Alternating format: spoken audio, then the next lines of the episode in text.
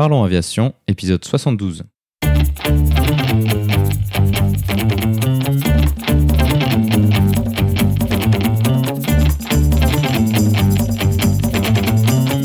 Parlons Aviation, le podcast qui parle de tout ce qui vole. Je m'appelle Antoine et aujourd'hui nous parlons de voyage dans le sud de la France en DA40 avec Jeff. Nous proposerons également la vidéo de la semaine. Bienvenue à bord, j'espère que vous êtes confortablement installés. Parlons Aviation épisode 72 est prêt au départ.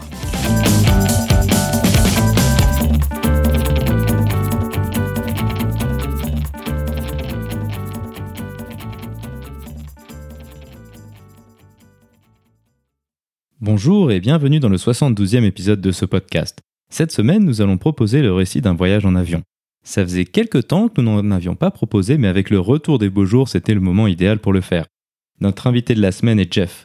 Si vous écoutez le podcast depuis le tout début, ou bien que vous avez eu le courage d'aller écouter tous les anciens épisodes, vous vous souviendrez peut-être de Jeff qui était le tout premier invité du podcast. Il était venu lors de l'épisode 4 pour nous parler de son expérience en tant qu'instructeur. Cette fois-ci, Jeff a accepté de venir avec moi faire un voyage en Diamond DA40. Tout d'abord, nous détaillerons le processus nécessaire pour revalider nos qualifications sur avion monomoteur à piston qui avait expiré. Ensuite, nous expliquerons les différentes étapes de préparation d'un tel voyage avec de nombreux changements en fonction de la météo. Cela nous amènera sur le déroulement du voyage avec des fenêtres météo et des conditions nécessitant un petit peu de réflexion.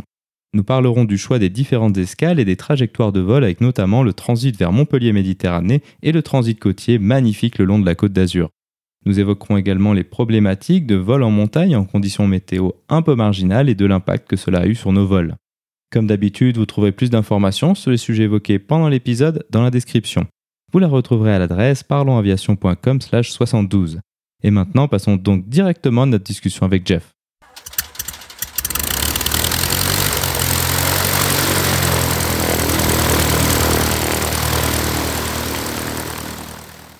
Bonjour Jeff et bienvenue sur Parlons Aviation. Et bonjour Antoine. Et donc euh, Jeff, c'est pas n'importe quel invité. Donc ceux qui suivent le podcast depuis le début se souviennent peut-être ou peut-être pas parce que ça commence maintenant à faire euh, bah, au moins deux ans et demi. Mais Jeff, c'était quand même le premier invité de, ce podcast. C'était venu euh, lors de l'épisode 4, si je dis pas de bêtises, pour parler de ton parcours d'instructeur. Et aujourd'hui, tu reviens. Qu'est-ce qui s'est passé depuis? Alors, il s'est passé quelque chose d'absolument fou. C'est-à-dire qu'on est parti en, navigation ensemble, euh, donc il y a quelques jours, et il s'est passé pas mal de choses intéressantes à raconter. Voilà, exactement. Avant, on travaillait pour la même compagnie aérienne, puis maintenant, tu es passé sur des avions un petit peu plus gros, un peu plus euh, brillants. Euh, mais donc, j'avais fait un épisode il n'y a pas très longtemps, en mars, où j'avais dit ouais, le petit avion, ben, j'ai plus vraiment le temps d'en faire. Ça, ça me plairait bien d'en faire. Et du coup, j'avais expliqué euh, lorsqu'on avait fait avec Benoît que, grosso modo, maintenant, on n'avait plus trop le temps de le faire. Sauf que les événements récents dont tout le monde est euh, très au courant avec tout ce bazar lié au coronavirus a fait que il s'avère que j'ai un petit peu plus de temps libre que prévu et puis toi aussi Un petit peu, voire énormément, oui. Beaucoup trop, certains diraient. Effectivement, ce serait assez facile à, argumenter. Voilà, je pense que tout le monde sait que l'aviation commerciale, euh, euh, ces quelques derniers mois, ça a été quand même un petit peu compliqué. On fait quand même partie des chanceux qui n'ont pas perdu notre emploi. Ah, néanmoins, bah, c'est vrai qu'on a quand même pas mal de temps libre. Et donc, c'était l'occasion de se remettre à la petite aviation pour s'occuper, puis bah, finalement un peu assouvir notre addiction au, vol. Et ça, c'est quand même assez chouette, quoi. Ah, ça, c'est net que c'est, c'est en cette période où. Euh, moi, c'était la première fois depuis, depuis 12 ans que j'avais, eu une pause aussi longue, quoi, de, de, vol. Et on, est clairement accro, quoi. Ouais, ça, c'est clair. Moi, je, je réfléchissais à, à, ça, mais trois mois sans prendre l'avion euh, la dernière fois que ça a dû m'arriver, ça a dû être genre 2010, quoi. Mm. Alors, du coup, ça fait un bilan carbone pas terrible, terrible, mais euh, bon, quand c'est pour le boulot, c'est le bilan carbone des passagers, donc ça va, on dira. On est bien d'accord là-dessus. Peut-être la première chose qu'on peut discuter, je sais que souvent les gens ils pensent, bah, vu que vous êtes pilote de ligne, vous avez la possibilité de faire du, petit avion sans problème. Néanmoins, et heureusement quelque part, c'est pas tout à fait le cas. Euh, sur nos licences, euh, on a plusieurs qualifications. Une de ces qualifications, ça va être l'A320 par exemple, ou dans ton cas maintenant 787 787. mais ces qualifications, en fait, ne nous donnent pas la possibilité de, faire du, petit avion. Alors, les qualifs petit avion, c'est quelque chose qu'on a eu à travers la formation. C'est un passage qui est relativement obligé. Mais c'est quelque chose qu'on perd au, fur et à mesure du temps si on si on le fait pas. Typiquement, la qualification, donc c'est le monomoteur à piston, SEP en anglais. Euh, c'est quelque chose qui est valable deux ans et puis il faut avoir fait 12 euh, heures et dont 12 euh, atterrissages, quelque chose comme ça, dans, les, dans, le, dans l'année précédant l'expiration. Et puis si tu n'as pas ça, ce qui était clairement mon cas, vu que moi j'avais une heure de vol, alors il faut voler avec, avec un examinateur et puis ensuite donc faire le vol, c'est codifié par la réglementation. Et après, on peut retrouver cette licence. Donc je pense que toi, c'est ce que tu as fait aussi. Hein. Oui, exactement. J'avais un tout petit peu plus d'heures que ça sur, euh, sur SEP, mais dans les, les, les 12 derniers mois, là, j'avais clairement pas les 12 heures.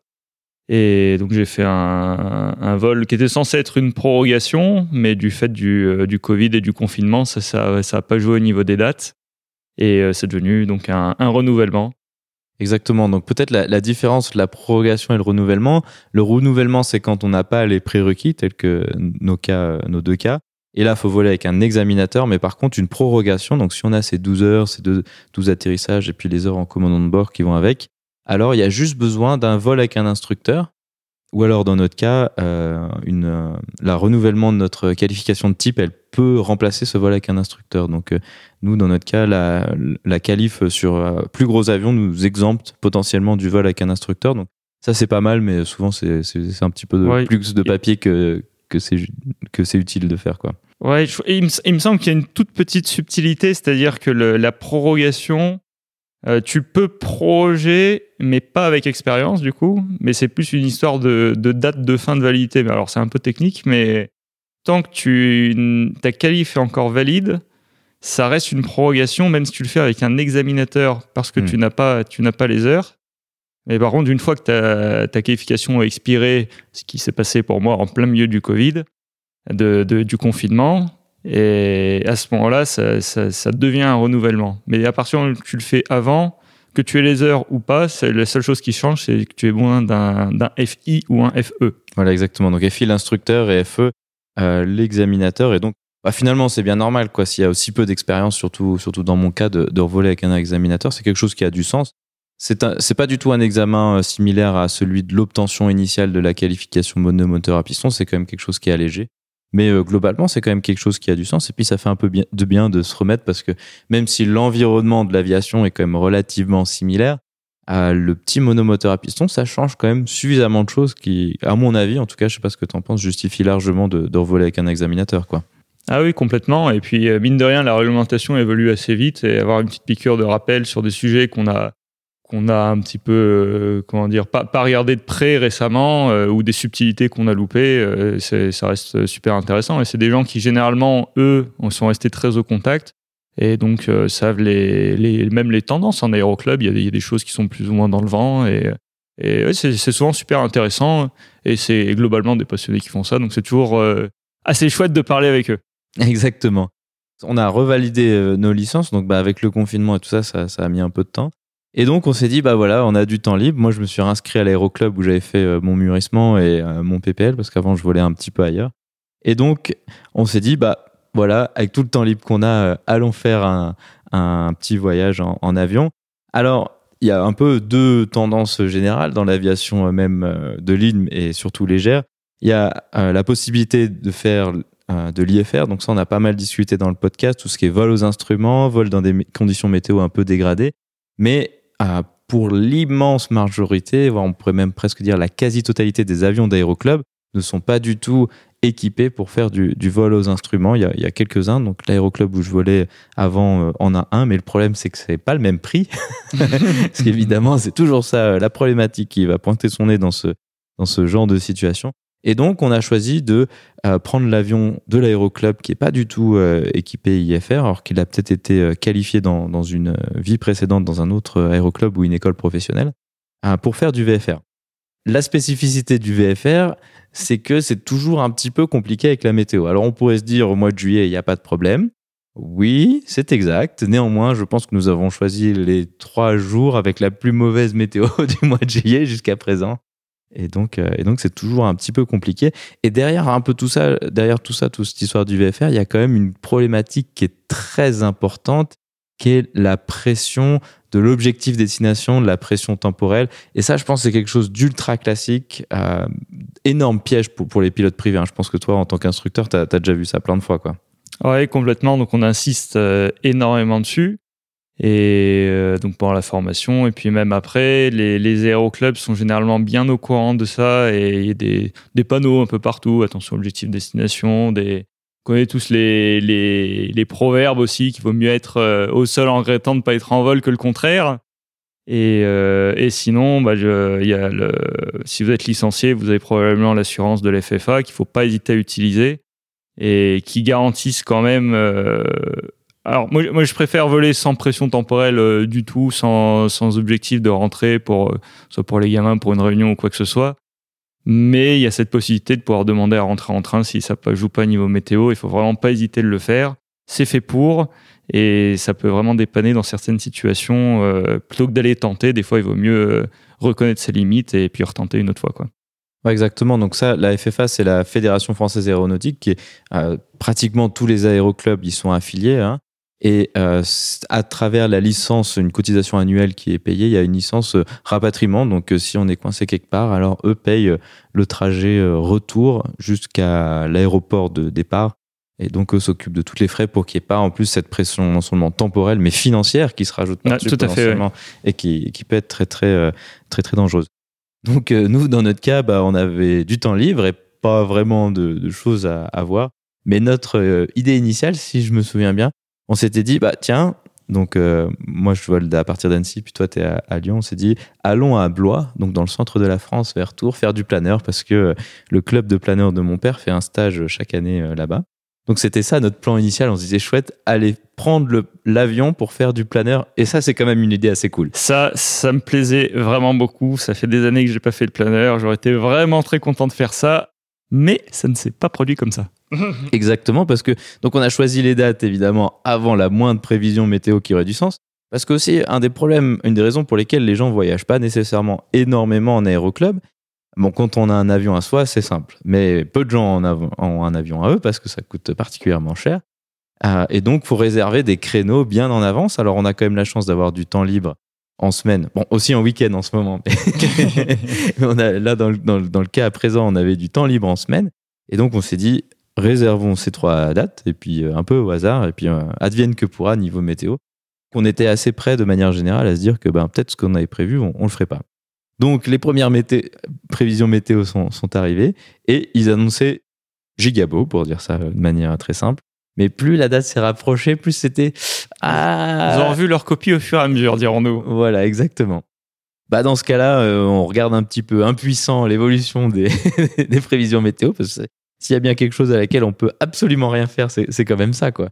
Et, euh, et du coup, on est arrivé, euh, donc c'était euh, la veille du départ prévu, et là, on, a regardé la météo, on s'est dit, ah, ça va être un petit peu compliqué, mais la particularité des prévisions météo, c'est que c'est, je sais pas ce que t'en penses, si toi tu connais plus d'outils, mais c'est souvent difficile d'avoir une idée des informations qui nous intéressent. Parce que si on regarde typiquement Météo France, bah, Météo France, ils vont dire soleil, soleil, petit nuage, gros nuage, peut-être un peu de pluie. Puis si, des fois, s'ils sont pas trop sûrs, bah, c'est soleil, nuage, pluie. Et, euh, et ça, c'est pas toujours facile de savoir ce que ça va donner en vrai. quoi. Ah oui, complètement. Et même, euh, même ensuite dans les informations euh, aéronautiques, il est pas rare qu'on ait du très beau temporairement, pas beau du tout, ou le contraire, ce qui nous avance pas du tout finalement dans notre planification et, euh, et qui pose certains, bah, certains problèmes euh, pour, de, de préparation. Et d'autant plus que les infos aéronautiques, c'est rare d'avoir des prévisions à au-delà de 24 heures en plus. Ah oui, complètement. Et, et dans pas mal de régions, même les prévisions, c'est sur le jour même en fait. Il n'y a, pas de taf pour le lendemain et, et, euh, et puis voilà, c'est assez commun, euh, notamment dans le sud-ouest. Parce qu'il y a effectivement la partie euh, météo grand public, donc le grand public qui veut savoir est-ce qu'il fera beau pour le barbecue de demain et puis est-ce qu'il y aura beaucoup de vent ou de la pluie, c'est ça qui intéresse le grand public.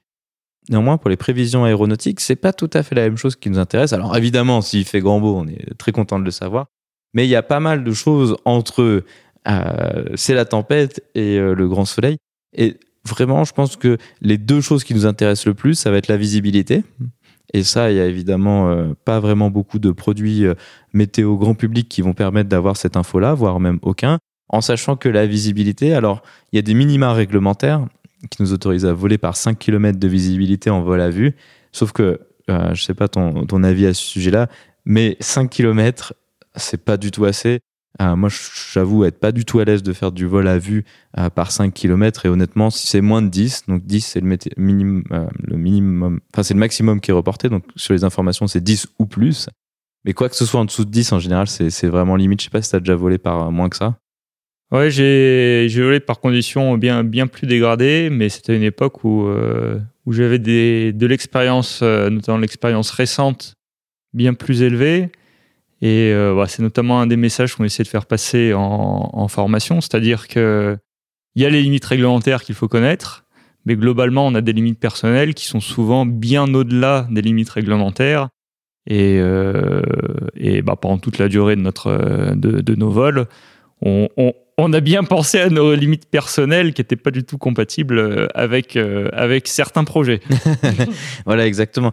Parce que autant nous, on a pas mal d'expériences de la ligne, même relativement récentes, mais notre expérience récente de la petite aviation, euh, encore plus pour moi, était vraiment pratiquement zéro, on pouvait considérer.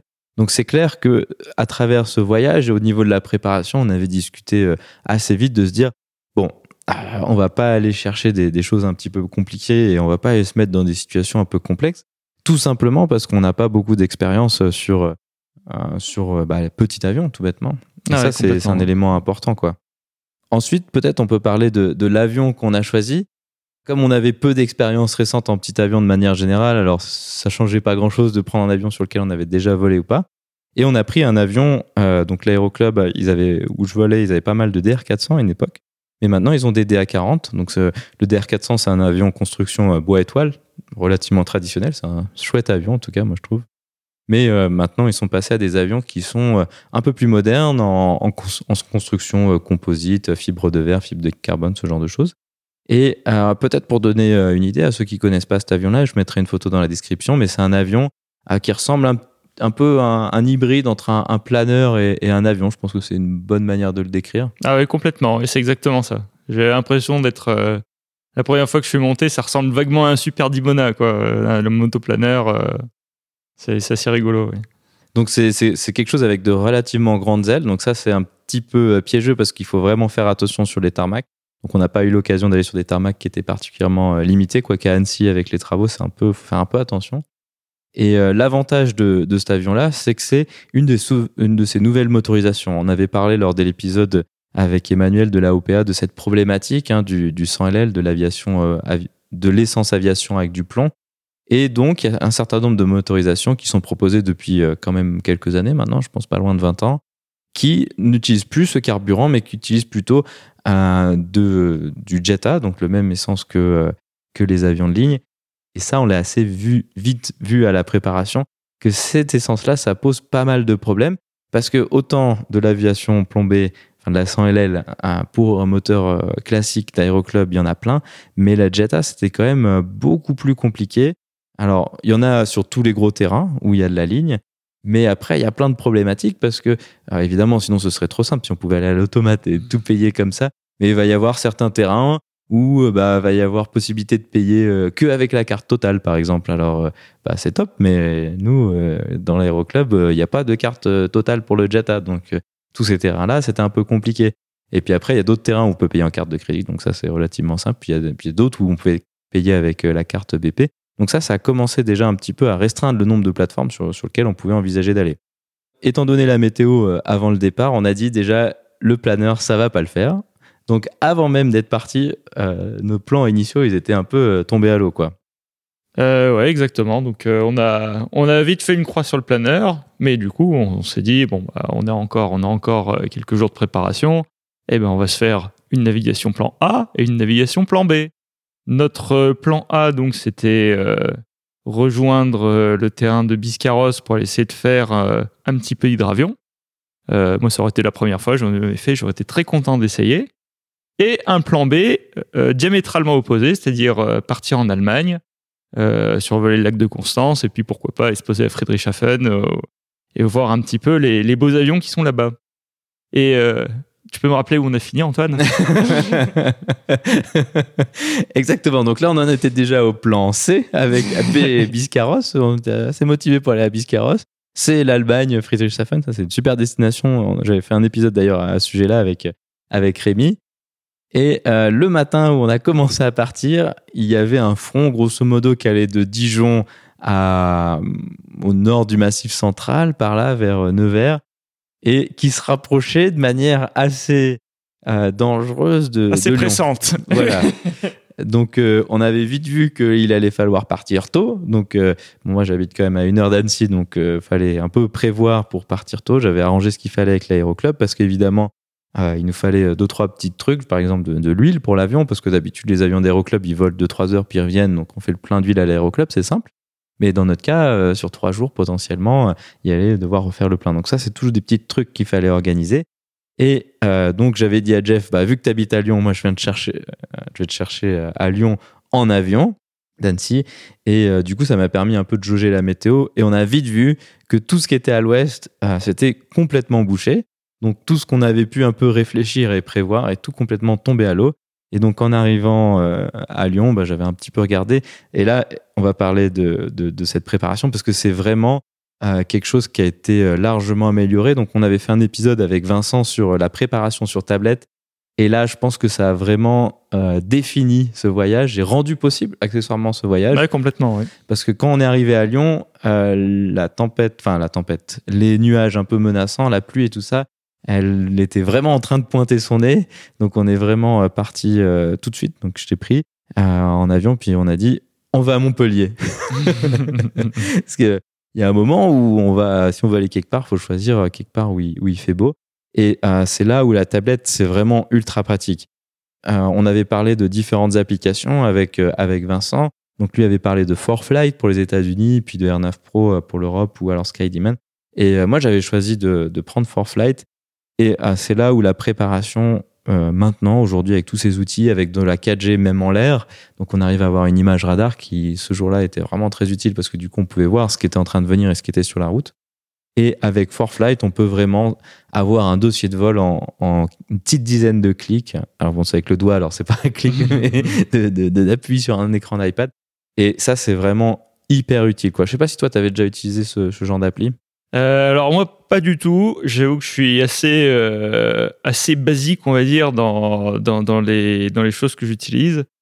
Euh, globalement, la, chose la plus technologique que j'ai utilisée pour l'aviation, c'est une tablette sur laquelle j'avais un lecteur de PDF dans lequel je chargeais des cartes VAC. Euh, parce que ça, pour le coup, avoir toutes les VAC, euh, pas, pas avoir à se demander, mince, j'ai pas la carte du terrain, ça c'est juste pas possible. Mais à part ça, euh, bah, je vais, je vais sur le, je vais encore sur le, sur AeroWeb. Je vais chercher mes petits notables sur le site du SIA, ou je lis mes petits sup IP, et euh, et je navigue essentiellement, voire exclusivement, avec ma brave carte papier, toujours plastifiée parce que je l'utilise tellement qu'elle est pliée de tous les côtés, et mon cap et ma montre, et c'est tout. Et donc là, ça m'a fait un petit saut technologique, je dois avouer. Voilà, exactement. Il y a un peu. Alors, j'aime pas ce terme d'opposition parce que c'est pas c'est pas juste. Il y a pas une opposition, c'est une certaine complémentarité. Exactement, c'est complémentaire entre les, les, différentes techniques. Alors, effectivement, historiquement, les gens, euh, même en aéroclub, hein, c'est encore ce qui est enseigné aujourd'hui, d'apprendre à faire avec les, les moyens basiques, euh, j'irais pas dire les moyens du bord, mais les moyens basiques de navigation. Traditionnels. Traditionnels, voilà. Très bonne idée. Ça me va bien. Les moyens traditionnels où on, a une carte et puis on suit sur la carte euh, et puis on dit, bah voilà, étant donné la vitesse de mon avion, les vents qui sont prévus, j'estime que j'arriverai au-dessus de telle ville euh, dans N minutes. Alors, moi, j'ai clairement grandi avec le, le, GPS et quand on m'a dit de faire ça, euh, au PPL, donc il y a maintenant euh, quelques années, euh, j'étais hautement sceptique. Je me suis dit, ça ne fonctionnera jamais. Et il faut reconnaître, indéniablement, ça marche ultra bien. Et ça marche même tellement bien qu'il y a le concept d'erreur systématique où on va essayer d'être un petit peu à côté du trait parce que si ce qu'on cherche est directement en dessous de l'avion, ben, on ne le voit pas. Donc ça, c'est aussi une technique assez intéressante, tellement ça marche bien avec des moyens traditionnels. D'un autre côté, il y a effectivement, on peut pas renier aujourd'hui que tout ce qui est les tablettes avec les GPS et tout ça, c'est aussi une très grande aide. Et ça, bah, ah, c'est beaucoup plus basique en termes de perception extérieure de l'utilisation, c'est-à-dire qu'il y a une carte, et puis il y a l'avion, et puis il y a la trajectoire, et puis euh, sur la carte, il y a, toutes les informations dont on pourrait rêver, et même plus. Parce que des fois, on se demande ça sert à quoi ça, et puis ben, peut-être on n'en a pas besoin, très bien. Mais le jour où on en a besoin, on est bien content de l'avoir. Néanmoins, autant ça paraît très simple de suivre la, carte sur le, GPS comme ça, mais ce sont des applications qui, nécessitent quand même un certain apprentissage. quoi. C'est ce que Vincent avait parlé dans l'épisode qu'on avait discuté, que d'utiliser euh, Flight Simulator ou, d'autres outils qui permettent de, tester l'appli au sol pour un peu euh, voir le truc. Et ça, c'est vrai que c'est vraiment utile parce qu'il y, y, a beaucoup de fonctionnalités. Et ça, c'est quand même vraiment top parce que là, il y a, il y a toutes les vagues et il y a tous les points de report et tout ça. Donc ça, c'est vraiment d'une très grande aide. Je sais pas toi ce que ce que en as pensé un peu de ce que tu en as utilisé de cette appli? Ah j'ai vraiment été bluffé par euh, par, par l'appli. Mais comme tu dis, ça demande un apprentissage dans le sens où moi qui qui jamais utilisé quelque chose qui ressemble à ça, bah, dès que je cherchais une information dessus, ça me prenait beaucoup de dispo. Et pendant ce temps-là, j'avais pas le nez en l'air. Et, et moi qui passe globalement 99% euh, du temps à regarder dehors, c'est vrai que bah, devoir chercher une information plus longtemps sur la Bravecart, ça, ça, ça m'avait troublé un petit peu. Mais il y a certains avantages euh, absolument indéniables, euh, et je pense qu'on y reviendra par la suite dans le déroulement de, notre vol, où euh, bah, globalement on n'était pas biscarrosse. voilà, exactement. Grâce à ces outils, on a pu faire une préparation de vol express. Donc, bon, avec tous les outils que tu as décrits, 10 minutes, c'est pas un laps de temps raisonnable pour faire une préparation comme ça. Hein. C'est pas, non, absolument pas. C'est pas, ça, ça fonctionne pas. Alors que sur des outils modernes, 10 minutes, c'est un peu court, mais, mais c'est raisonnable. On a le temps de, de, faire un peu le tour de la question. 10, 10 minutes plus tard, nous voilà partis euh, pour Montpellier. Et là, euh, donc c'était une météo euh, de nuages gris, de météo grand public, météo France. Néanmoins, en fait, c'était tout à fait correct. Alors, c'était pas du grand beau temps comme ce qu'on aurait rêvé, évidemment, pour aller faire du planeur. Néanmoins, c'était tout à fait euh, correct. Donc euh, des nuages relativement hauts, donc une couverture nuageuse mais haute, ce qui pose en aviation pas trop de problèmes. Après, on a tous un peu notre définition de qu'est-ce qu'on appelle haut, parce que la législation, une fois de plus, elle va nous permettre de voler par une couverture nuageuse de 1500 pieds. Ce qui est peu. Ce qui est très peu. mais euh, nous, on s'était déjà dit que ça, 1500 pieds, on discute même pas. Euh, en tout, moi, 3000 pieds de plafond, euh, c'est un peu euh, mon minimum personnel, quoi, je pense. Je Ouais, je, je suis assez, d'accord avec ça. Et surtout, il faut, il faut bien voir que globalement, dès, dès qu'on a une couche nuageuse, il faut penser que nous, on doit être, on doit être séparés par rapport à ces nuages. On peut pas être juste à la base des nuages. Et donc, ça nous rapproche d'autant plus du sol. Exactement. On a pu y aller, donc on est parti vers Montpellier. Et puis, la météo avait vu juste, c'était quand même relativement beau enfin beau, avec des nuages, mais suffisant pour ce qu'on voulait en faire. Et euh, chose assez, assez sympa, c'est ce qu'on s'est rendu compte. Donc là, il y avait un peu des, cellules pluvieuses, donc on a le droit de passer dans la pluie, hein, c'est pas quelque chose qui est interdit. Euh, néanmoins, il faut un petit peu faire attention parce que s'il y a un rideau de pluie et qu'on voit pas derrière, il y a quand même relativement la possibilité de se retrouver dans des conditions de vol aux instruments. Et ça, c'est quelque chose qui est extrêmement dangereux. C'est vraiment euh, le cas d'accident classico-classique qui se répète chaque année de, de pilotes avec un avion non équipé pour faire du vol aux instruments qui se retrouve euh, dans, des, dans ces conditions qui sont euh, très dangereuses, d'autant plus que l'avion qu'on avait avait un horizon artificiel non fonctionnel. Donc même là, avec toutes les qualifications de la Terre, ça, ça suffit clairement pas. quoi. Euh, ça ne sert à rien. voilà, ça ne sert à rien, puis en plus c'est très dangereux. Donc euh, au final, on, avait un peu euh, modifié nos plans. On s'était dit bon, allons à Montpellier, il fait beau, puis on essayait de passer par euh, l'ouest. C'était ça. À un moment, c'est ça qu'on voulait faire. Ouais, exactement. Le, le, projet, donc on en était au projet D ou E là déjà, a été de manger à Montpellier, remettre du pétrole, attendre que ça se lève vers l'ouest et repartir. Sauf que ça s'est pas levé. Sauf que ça s'est jamais levé. Et ça, et ça c'est des périodes d'incertitude qui sont assez difficiles et où c'était pas mal d'être deux. Moi, j'ai trouvé, je pense que ce que toi aussi, parce que la météo, rarement, c'est c'est méga moche, on peut pas y aller. Et euh, bah, des fois, c'est méga beau, on peut y aller. Mais là, on était vraiment à cet entre-deux. Ah, c'est clairement toujours de la zone. Ah, à part de rares moments, mais c'est très souvent de la zone grise. Et si c'était si simple, il n'y aurait, jamais d'accident, de toute façon. C'est vrai. c'est vrai. Donc là, en fait, il y avait des. Donc, euh, il y a quand même relativement du relief hein, entre Montpellier et euh, Biscarros, notre plan, euh, je sais plus combien on a été, B ou C, B, je crois. Et, Et, là, le problème, c'est que donc s'il y a des, un plafond nuageux et que le relief il va jusqu'au plafond nuageux, bah, on est coincé. Mais évidemment, ça va toujours être un petit peu plus compliqué que ça parce qu'il va y avoir un peu de marge. Mais combien de marge est-ce que ça suffit? Est-ce que ça va suffire jusqu'au bout? C'est beaucoup de questions qui ont des réponses qui sont, bah, faut aller voir pour le savoir. Mais bon, bah, si on décolle de Montpellier, qu'on se fait une heure et demie de vol pour revenir à Montpellier, bah, c'est un peu dommage. Ou si on se, on se met dans une situation où ça se referme derrière nous, là, c'est même encore pire. Et c'est des choses qui arrivent de manière relativement régulière et qui provoquent des accidents avec une régularité qui est assez déconcertante. Donc, donc bon, étant donné notre expérience récente sur le petit avion, euh, on a pris la décision juste de ne pas aller voir, en fait. On n'a pas essayé. Complètement. On s'est dit, euh, globalement, c'est censé se lever demain, on verra demain. Voilà, c'était une très bonne décision. En plus, la région de Montpellier, c'est super. Et euh, l'avantage de Montpellier, donc Méditerranée, parce qu'il y a deux aéroports dans le coin de Montpellier, et ça, c'est un peu l'inconvénient du voyage en petit avion en France. Donc, si en France, par exemple, vous prenez un petit avion et vous vous posez euh, à Annecy et que vous voulez faire quelque chose, donc si vous voulez sortir de l'aéroport, bah, tout de suite, en fait, vous êtes un petit peu coincé. Parce que ben il n'y a pas de loueur de voiture, à ma connaissance, ou alors il faut passer via les services de de handling qui sont euh, à des tarifs qui n'ont pas de sens pour euh, donc plusieurs ça représenter plusieurs heures de vol donc ça n'a pas de sens à l'échelle d'un voyage comme ça et donc c'est souvent un peu compliqué de sortir de l'aéroport et, d'aller en ville après il y a les taxis tout ça pareil ça a un coût mais néanmoins l'avantage de Montpellier Méditerranée c'est que c'est une relativement grosse plateforme avec de la ligne il y a Air France Transavia Arabia des trucs comme ça et en plus qui accepte les, petits avions. Souvent, cet alignement est un petit peu difficile à trouver, voire même, hélas, peut-être un petit peu de plus en plus. Et, euh, et, donc euh, Montpellier, je trouve, je trouve que c'est vraiment une super plateforme pour ça. Quoi. Ah ouais, moi j'adore. Je pense que c'est un des terrains où il y a de la ligne où je me suis posé le plus. C'est pas compliqué. Euh, oh, en aéroclub, j'entends. Ouais, moi aussi je dois dire. Donc ça c'est vraiment top. Puis en plus à Montpellier, c'est au bord d'un espèce de marécage et donc la, la finale au-dessus de, de l'étang est, est, vraiment est vraiment très belle. Quoi. On peut pas argumenter contre. On en reparlera de ce magnifique littoral. Oui, mais c'est vraiment super quoi. On a pris une voiture euh, de loc, puis euh, voilà, on a été euh, randonné et on s'est dit que qu'on allait en arrêter là.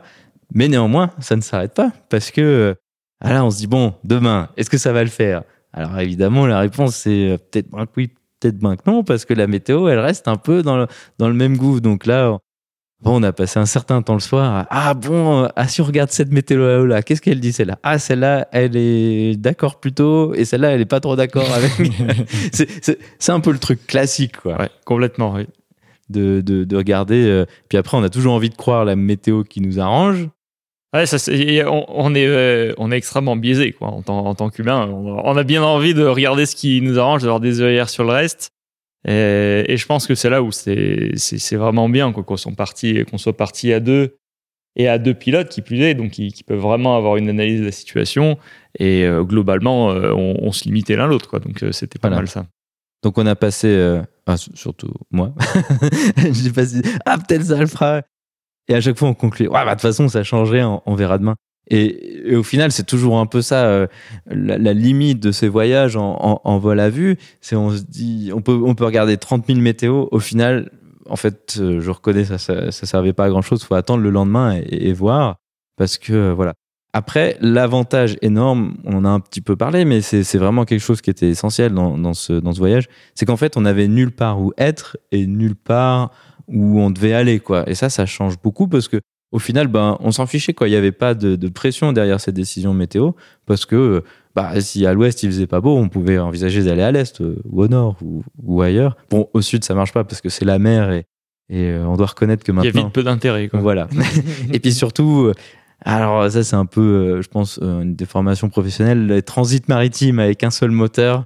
Donc on aurait pu aller en Corse, hein, potentiellement. Je pense qu'il faisait beau là-bas. Enfin, je suis sûr qu'il faisait beau là-bas, mais c'est vrai que maintenant, euh, je sais pas toi, mais on est quand même un peu moins motivé pour faire ce genre de choses. Oh, ouais, je suis, absolument d'accord avec ça. Globalement, en monomoteur, euh, qui plus est à piston, c'est vrai que euh, bon, c'est hyper fiable, mais mais je suis plus à l'aise avec un peu plus de moteur, voire un peu plus de réacteur.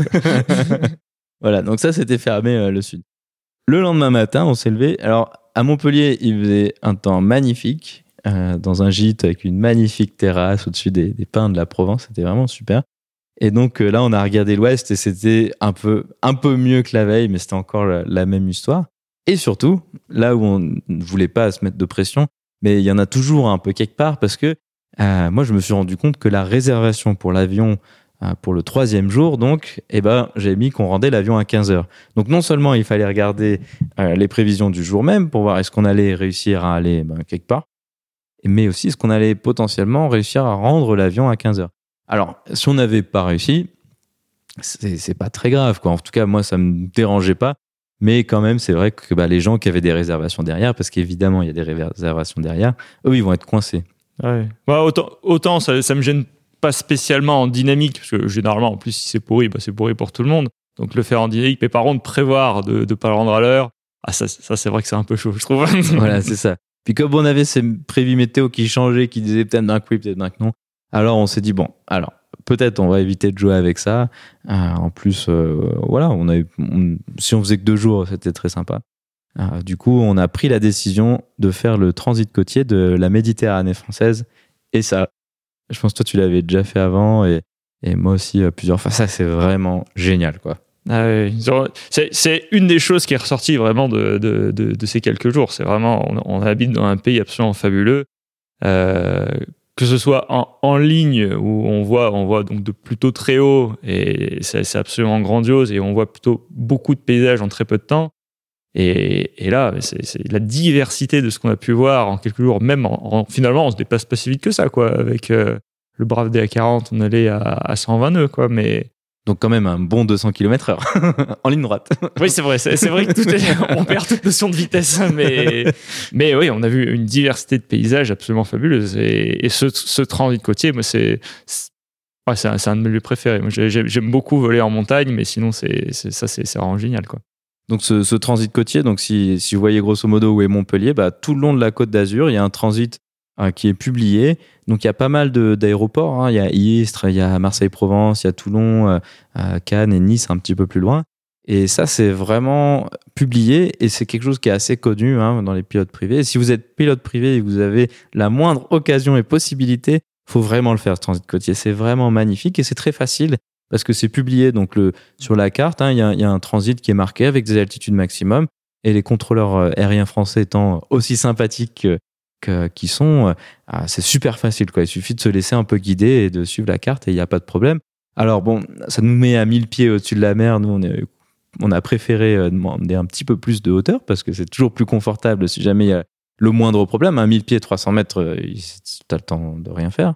Donc on était un petit peu plus haut, donc c'est pas prévu, mais les contrôleurs, franchement, bah, tout le long, tout le temps, à chaque fois que je vois l'enfant, sont ultra sympas et euh, nous ont tout arrangé, euh, pas de problème, tout ce que vous voulez. Alors c'est vrai qu'il y a peu de trafic en ce moment, donc c'est plus facile aussi.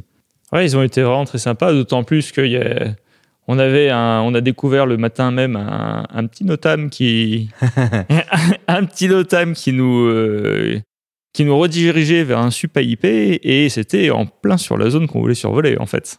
Exactement. Donc peut-être pour donner un, un, petit peu de contexte, dans, dans le, on a parlé du, du dossier de vol qu'on peut sortir via l'iPad en, en, quelques clics.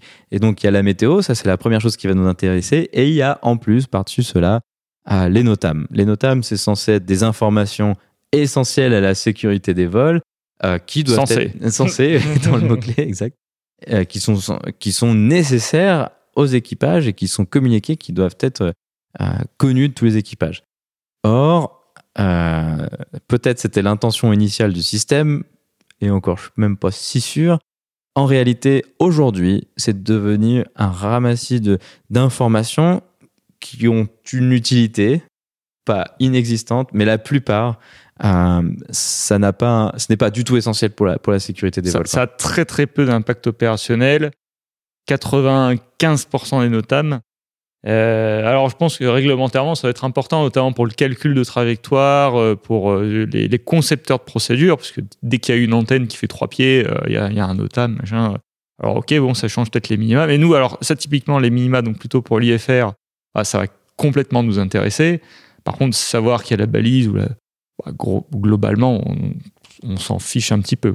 Nous, nous c'est vraiment, on a besoin des paramètres opérationnels et le problème d'avoir autant d'informations sur, euh, donc ça fait rapidement des, pages et des pages à lire, même là sur, sur notre, petit, euh, notre petit vol finalement, euh, sur juste un, quart de la France, on avait une dizaine de pages de notam. Donc, c'est, donc avec 5-6 notam par page, ça commence à faire pas mal. Et on a vite fait de passer à travers une information essentielles comme bah, il y a une zone, une, grosse zone dans notre cas qui est réservée aux militaires aujourd'hui. Exactement. Donc je reconnais être passé totalement à travers de, cette zone-là. Et mais c'était alors c'était important pour la préparation de vol, c'est clair et net. Mais le problème de, ça, c'est que c'était pas marqué. Il y a une zone, c'était marqué. Ah, au fait, il y a un document, ça s'appelle un SUPA IP, qui va vous dire qu'il y a une zone quelque part. Donc c'est en plus, c'est vraiment piégeux ces notames. Quoi. Je pense qu'on s'est déjà tous fait avoir de rater une information noyée dans la masse parce que bah, 10 pages, bon, on lit et puis au bout d'un moment, c'est difficile. Quand on lit des trucs qui nous affectent pas pendant des pages et des pages, c'est très difficile de, de, choper l'information qui va bien. Donc exactement, il y avait des donc ISRE qui est le centre d'essai en vol de, de l'armée de l'air, enfin un des centres et eh ben, ils avaient euh, des, essais de drones avec marqué clair et net, pénétration interdite sur quelques secteurs. Évidemment, c'était les secteurs qu'on voulait traverser, mais ils étaient euh, jusqu'à 2000 pieds, en sachant que le transit côtier était publié à 1000 pieds. Donc on se dit, bah, c'est pas grave, on passera au-dessus, puis bah, si on peut pas, bah, on fera le grand tour. Ce qui faisait vraiment, pour le coup, faire un très grand ah, tour. Là, ça faisait vraiment très gros. Là, on passait euh, une demi-heure pour, pour faire le tour en, en, latéral. Quoi. Grâce à Jeff, on n'est pas raté, on n'est pas passé à travers cette information. Et euh, par contre, c'était marqué pénétration interdite, et puis on a demandé au contrôleur bah écoutez, euh, ça se passe comment pour cette zone-là? Euh, Qu'est-ce qu'on fait? Vous nous passez au-dessus Est-ce qu'on doit faire le tour? Ah, Donc l'idéal, c'est ce qu'on a fait de le demander assez en avance, quoi, pour éviter de se faire surprendre, parce que les contrôleurs aiment pas se faire surprendre, puis bah nous non plus, quoi. Clairement. Donc on lui a dit bah écoutez, voyez avec Istres, et puis il s'avère qu'en fait la, la contrôleuse qui gérait le transit côtier était la même qui gérait ces zones-là. Et en fait, euh, très grande gentillesse, a dit Ah non, pas de souci, il y a personne, vous pouvez traverser, euh, allez-y quoi. Donc ça, ça c'est quand même vraiment cool quoi. Ils sont vraiment sympas. C'était vraiment très sympa de leur part et c'est vrai que. mais comme tu dis, le fait d'anticiper, parce que globalement, on a décollé de Montpellier. Dès qu'on s'est mis à l'altitude du transit, donc à ce moment-là, ils nous avaient gardé, je crois, 2000 pieds, il me semble, au ouais, début. quelque chose comme ça. Et on a tout de suite demandé à coordonner, alors qu'on était à ce moment-là très en amont. Mais finalement, du coup, ça s'est vraiment bien fait parce qu'ils n'ont pas été surpris de notre demande. Cette notion de coordination, c'est quelque chose dont on a un peu parlé sur les épisodes avec des contrôleurs aériens. Donc autant peut-être le contrôleur avec qui on parle, euh, il n'est pas au courant parce que c'est pas sa zone, mais on a la possibilité, alors c'est ce mot-clé coordonné, alors soit on le demande comme ça, soit de manière un peu plus indirecte, euh, est-ce que pour dire est-ce que vous pouvez passer un coup de fil au contrôleur suivant pour, pour un peu voir? Et ça c'est vraiment quelque chose que des fois les pilotes privés hésitent un petit peu à faire ah, mais à mon avis, il faut surtout pas hésiter de le faire. Au pire, ils disent non et puis on, se débrouille autrement. Et euh, plusieurs fois, hein, pour monter dans des espaces aériens contrôlés, on a besoin d'une autorisation explicite, ça s'appelle une clairance. Et on demande, bah, écoutez, est-ce que vous pouvez appeler vos collègues pour voir si on peut faire ça? Et, euh, et, là, en, France, en tout cas, ils sont vraiment toujours super sympas. Ils essayent. Alors, une fois de temps en temps, et accessoirement, c'est rare, on se fait refuser, mais bon, c'est pas grave. Quoi. Ça, ça c'est vraiment cool. Quoi. Ouais, c'est vraiment sympa. Il faut, faut vraiment pas hésiter à demander le, c'est pour ça. Alors moi, je suis assez fan de ça, mais après chacun voit midi et sa porte. Mais j'aime bien toujours avoir quelqu'un, euh, quelqu'un à la radio, ne serait-ce que si on a une panne ou quoi que ce soit. Mais euh, sinon, l'info de vol, faut pas hésiter à la solliciter, même quand vous êtes en classe golf. Euh, si le contrôleur peut vous aider, bah, il, vous aidera. Et ça, c'est vraiment, c'est vraiment top. D'autant plus qu'en final, il, est là pour ça.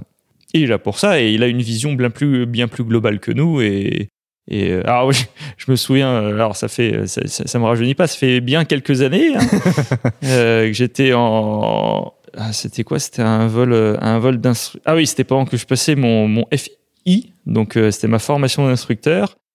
Et donc l'instructeur m'envoie sur un point IFR qui était relativement, relativement difficile à trouver. Et alors moi, je, ok, j'ai demandé le cap au contrôle, le contrôle m'a envoyé dessus. Et il était un peu dégoûté que j'ai trouvé si vite. ah, mais c'est, enfin voilà, c'est un super outil. Surtout en France, on a vraiment pas mal de chance avec ça. Donc les, les contrôleurs qui font la formation de vol sont souvent les mêmes que ceux qui sont responsables des zones contrôlées juste au-dessus, quoi. En général, si on leur demande de même coordonner une montée, en fait, c'est la même personne qui gère cet espace aérien, donc ils peuvent nous autoriser. Et, et ça, c'est quelque chose qui est, qui est, vraiment chouette parce que dans, dans d'autres pays, ça, ça fonctionne euh, pas tout à fait euh, comme ça, notamment la, Suisse pour ce que euh, l'autre pays que je connais aussi un, petit peu mieux. Donc voilà, on a fait ce transit côtier. Je mettrai des photos dans, dans la description, mais c'est vraiment super. C'est ah, génial. c'est absolument magnifique. Toutes les, toutes les petites îles, les, les calanques. les, les, calanques, bon, j'ai pas à le randonner dedans, mais, mais que ce soit d'un côté ou de l'autre, c'est juste grandiose. Voilà, c'est ça. Et l'eau, ça donne envie de s'y baigner, pas en avion, mais ça donne clairement envie d'aller y faire un tour. C'est juste magnifique. Je recommande à tout le monde. On a fini à, Cannes. Cannes, c'est aussi un, aéroport qui est, très connu euh, de, je pense, pas mal de, de pilotes privés parce que c'est aussi quelque chose qui est un aéroport qui est facilement accessible euh, aux petits avions sans, sans problématique particulière. Euh, néanmoins, euh, comme il faisait vraiment très beau là pour le coup à Cannes, on est arrivé au milieu de une, plein d'avions. C'était vraiment un peu un peu le bazar quoi. Et du coup, on s'est retrouvé devant un Falcon 8X qui venait d'ailleurs probablement de, de Genève. Et donc là, ça a été une situation un petit peu intéressante parce que ce DA40, donc on en a un peu parlé tout à l'heure, mais euh, la problématique qui est créée par le fait que ce soit un panneur, c'est donc un avion qu'on dit relativement fin, donc qui a un peu de peine à décélérer. Et donc, euh, euh, bah, la pente à Cannes, quand on se pose face au sud, elle est relativement importante parce qu'il y a clairement du relief. Et non seulement il y a du relief, mais en plus il y a des riverains. Donc, le relief, ça fait qu'il faut quand même commencer à descendre relativement tôt. Et puis, enfin, la pente fait qu'il faut commencer relativement tôt. Et les riverains fait qu'il faut descendre bah, relativement tard. Donc, c'est un peu c'est un peu deux, problèmes contradictoires. Et euh, là, clairement, avec, euh, avec le DA40, euh, c'était, il a vraiment fallu s'y prendre très en avance par rapport à un Robin qui aurait eu aucune difficulté dans cette situation-là. On a posé un petit peu plus long que ce que la contrôleuse voulait. Et puis, c'était le chantier parce qu'il y a des avions qui parlaient dans, dans tous les sens. Néanmoins, on a vu le Falcon 8X arriver, puis après, bah, au sol, c'était à nouveau le bazar. Donc, on, a sorti de la piste, puis on s'est arrêté parce qu'on n'avait pas d'autorisation pour aller ailleurs. Et, euh, mais le 8X arrivait derrière nous. Enfin bref, ça a été euh, très intéressant comme, euh, comme arrivée. C'est toujours sympa, hein, les, les, les, situations un peu comme ça, au, milieu de plein de trafic. on a l'impression d'être à Roissy. ouais, c'est sûr. Et puis c'est chouette, la, la diversité des, des, des avions qu'il y a sur la plateforme. Il y, a déjà de l'aviation d'affaires à Lyon-Bon, mais c'est vrai que j'ai trouvé qu'à Cannes, il y avait beaucoup plus de, de, modèles différents. Il y avait moins d'uniformité. Et ah, c'était vraiment très chouette. C'était vraiment très sympa. Et en plus, il y avait plein de Cyrus. Et ça, moi, ça me fait toujours plaisir. donc voilà, donc on, on, s'est garé euh, dans l'herbe. Il y a des parkings en l'herbe, ça devait sûrement être moins cher parce que ça aussi, c'est un peu des considérations toujours euh, sur ces grosses plateformes. Ah, très méfiance. Si vous entendez le mot handling, généralement, faut dire non. Hein. voilà, exactement. Et donc, on a été mangé, euh, on a été mangé. Puis, puis là, on s'est dit bon, bah voilà, on, donc c'était le deuxième jour, on avait l'avion sur trois. On s'est dit bon, finalement, on va rentrer à, Annecy. Donc de Cannes, il y a, deux solutions pour, euh, enfin il y a même plus que deux solutions, mais deux solutions principales, disons. Euh, soit on passe par les Alpes, ce qui est super parce que bah, les Alpes c'est évidemment magnifique. Soit euh, on passe par la vallée du Rhône. L'avantage de la vallée du Rhône, c'est que le sol est plus bas, donc il y a moins de problématiques en cas de plafond nuageux. Or là, sur notre trajet, bah, c'était un peu encore euh, le thème récurrent de ce voyage. Gris. peut-être ça passe, peut-être ça passe pas. Cannes, c'était un petit peu nuageux sur les reliefs, un peu, euh, un peu avec des, des cumulus congestus, donc des débuts d'orage, mais je pense que ça n'a jamais pas vraiment donné des orages ce jour-là. Mais au milieu, il faisait grand beau. Donc là, euh, quand on est dans les Alpes, la menace claire et nette quand il fait beau, quand on est dans les Alpes et que c'est l'été, c'est les planeurs, quoi. Et on en a croisé plus d'un.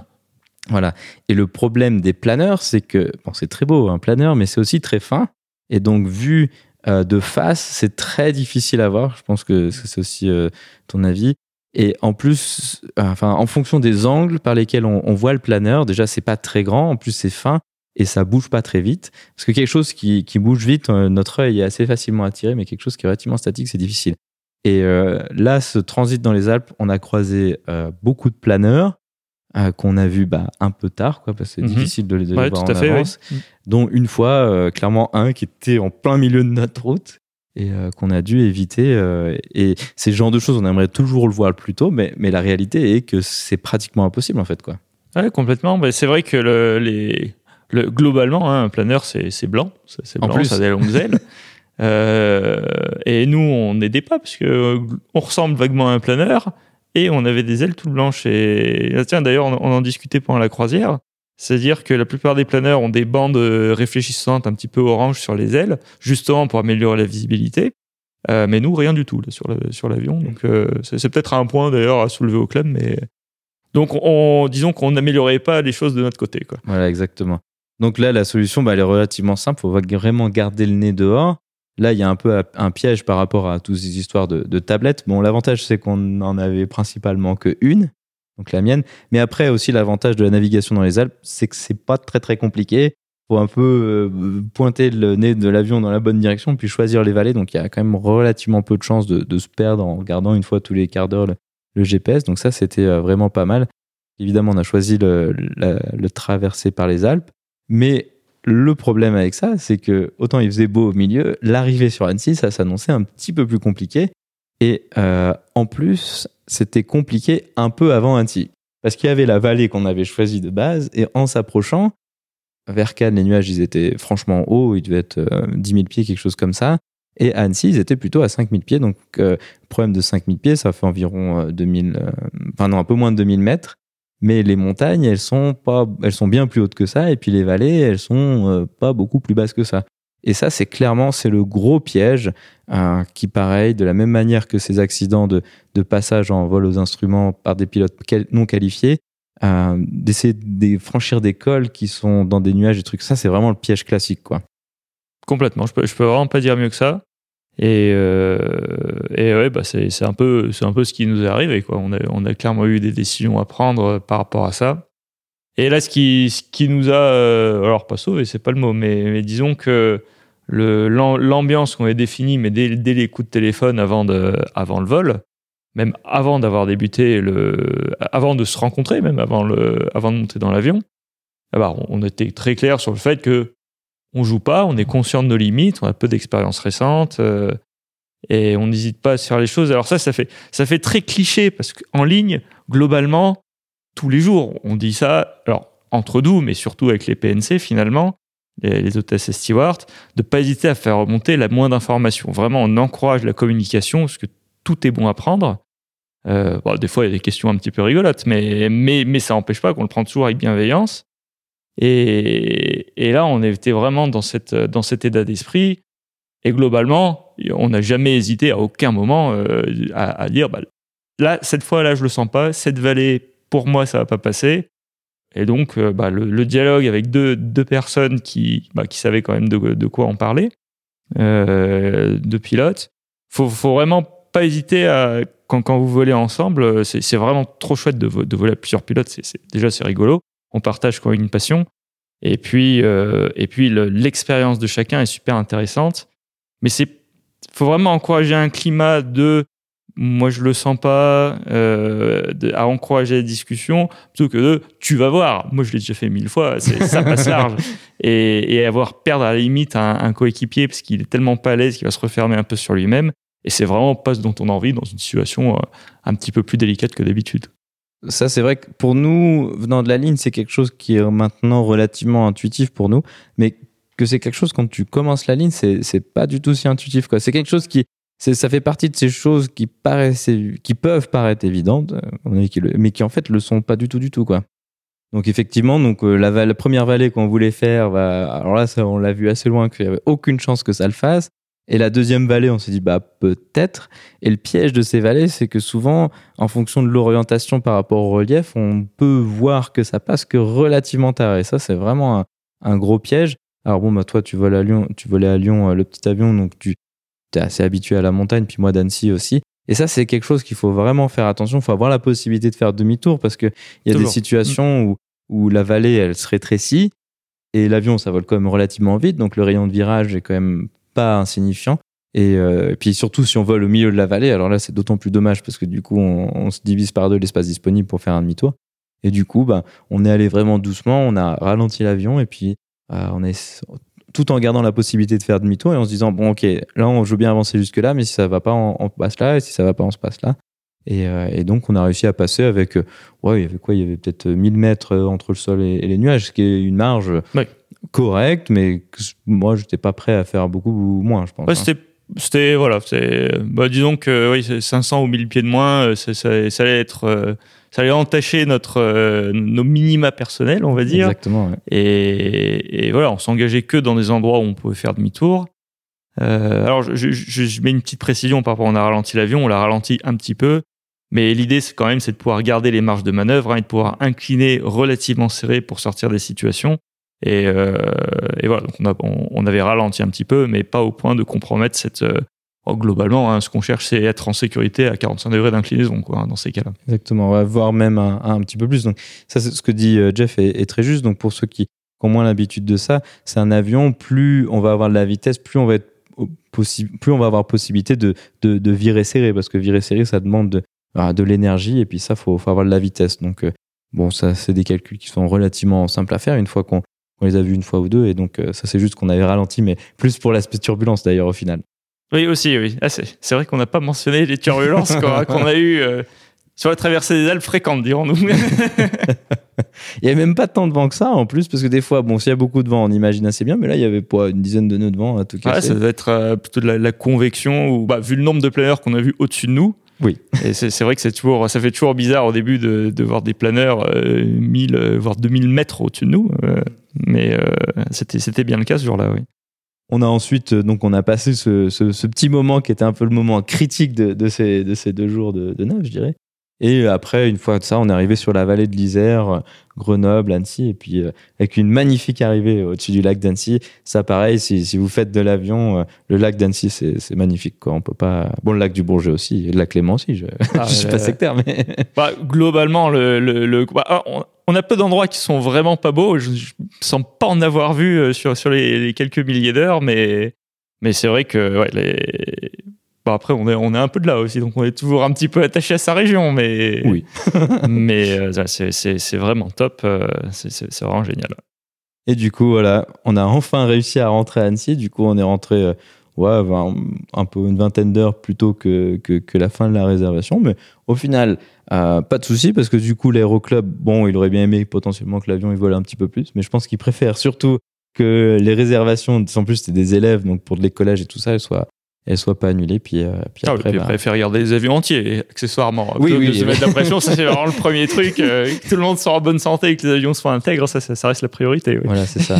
Donc ça, ça, aussi, c'est quelque chose qu'on n'a pas trop mentionné, mais à chaque étape de, du, du vol, mais ça, c'est quelque chose qui, est, qui, se fait de manière assez intuitive, je pense, en, en formation, de se dire, ah bah, ok, bah, si toutes les vallées, elles étaient fermées, alors bon, on aurait pu aussi parler, passer par la vallée du Rhône, mais il y a aussi euh, tel terrain de planeur qui est juste là, tel autre terrain qui est là. Alors bon, celui-là, il est un petit peu court, mais si vraiment il faut se poser, on se pose et tout ça. Donc ça, c'est aussi, un, je pense, un élément assez important en tant que pilote et, en ligne, hein, c'est la, même chose. Ah oui, bah, typiquement, j'ai, enfin, je sais pas pour toi, moi j'ai souvent la question du, ah mais si vous êtes sous autopilote, qu'est-ce que vous faites?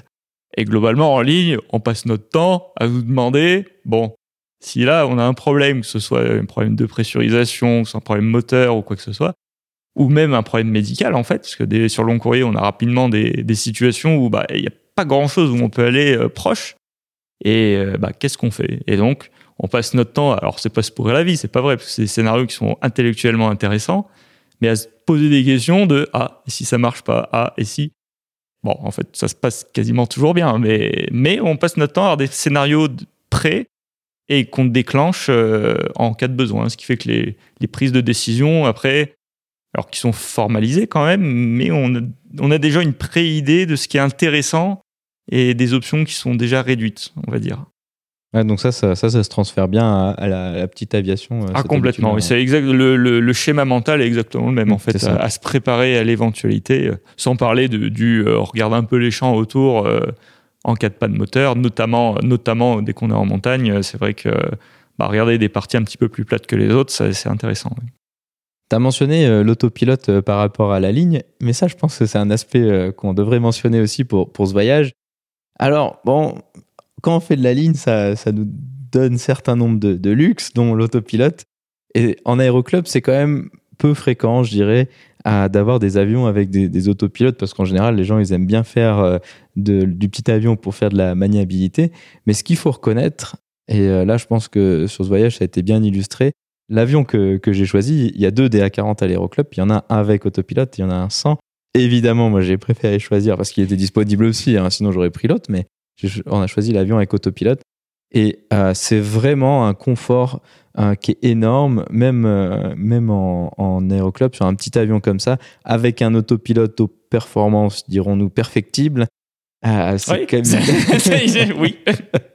c'est- quand même un, un super grand confort. Par exemple, bah, sur le transit côtier, il se passe beaucoup de choses. Là, il y a eu plusieurs moments où on était quand même pas trop d'être de deux, euh, avec ces histoires de, de zones et tout ça. Et euh, donc moi, j'ai beaucoup volé euh, sous autopilote euh, en aéroclub parce que j'avais eu la chance de pouvoir faire mon mûrissement sur un avion qui en était équipé. Et, et là, c'était vraiment trop cool. Quoi. Je sais pas si toi, tu avais cette expérience aussi. Ah ouais, c'est alors c'est pareil. Moi, pour le coup, j'ai fait un peu l'inverse. Je vole euh, naturellement, je vais plus voler sur des Piper Cub que sur des avions avec autopilote. Mais là, je dois reconnaître sur, le- sur le transit côtier ce, qu'on a un peu introduit euh, tout à l'heure, c'est-à-dire que les, les alors est-ce que, je peux vraiment parler de nouvelles technologies pour l'autopilote? Non, ça fait ça fait un peu bizarre, hein, mais mais donc avoir l'autopilote plus la, la tablette là sur le, le transit côtier, à un moment, moi j'étais vraiment content de l'avoir. C'est c'est au moment donc on était relativement bloqués en termes d'altitude euh, à cause des finales donc à Toulon, à Istres et compagnie.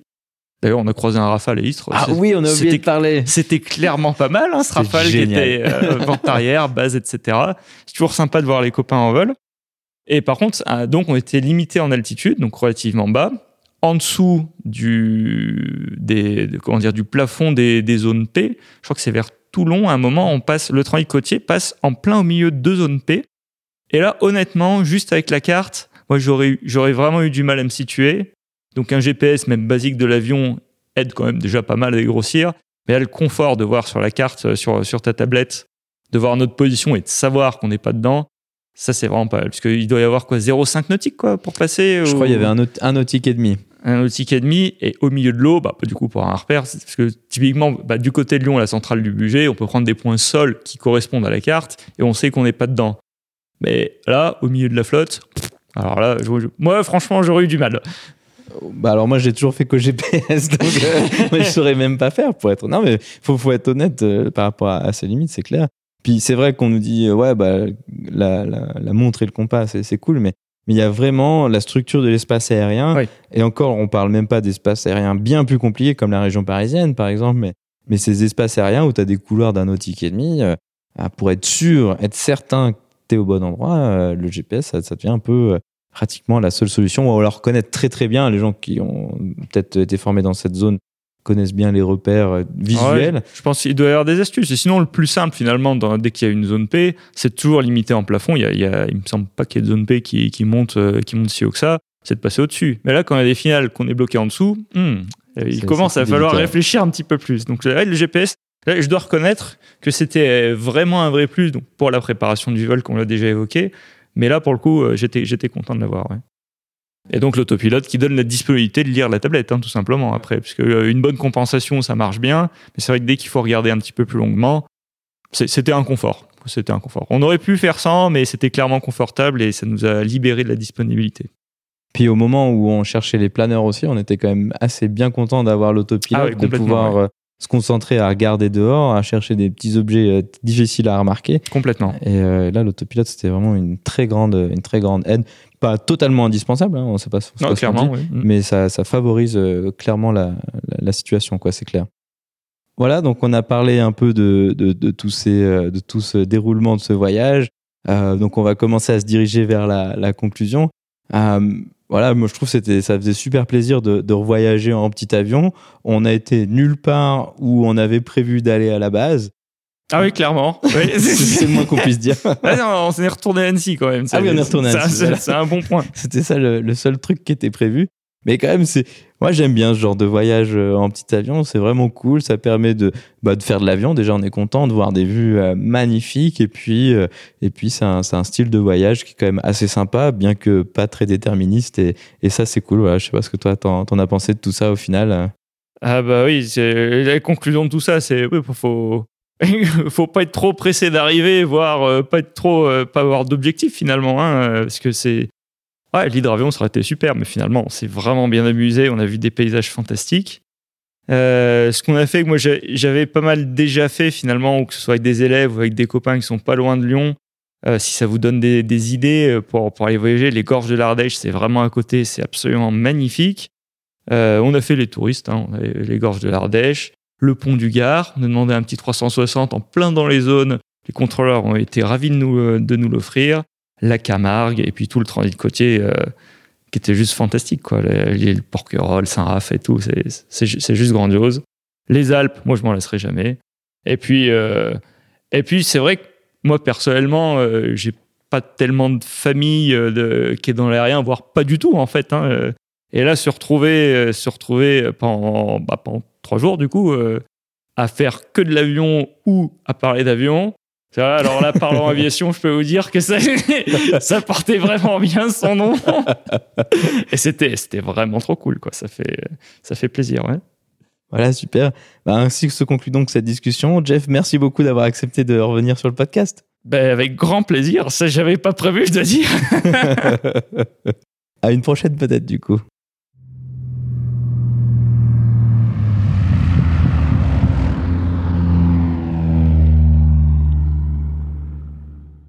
La vidéo de la semaine est une vidéo de ma chaîne YouTube qui date de mon mûrissement post-PPL. Elle retrace une navigation que j'avais faite avec ma femme de Cannes vers Annecy en longeant le magnifique transit côtier puis en remontant la vallée du Rhône. On peut y voir de nombreuses vues de la côte mais aussi des Alpes et de l'arrivée magnifique sur Annecy. Vous trouverez le lien vers la vidéo dans la description ou en allant sur le lien parlonsaviation.com slash vidéo 72 sans accent sur le E de vidéo.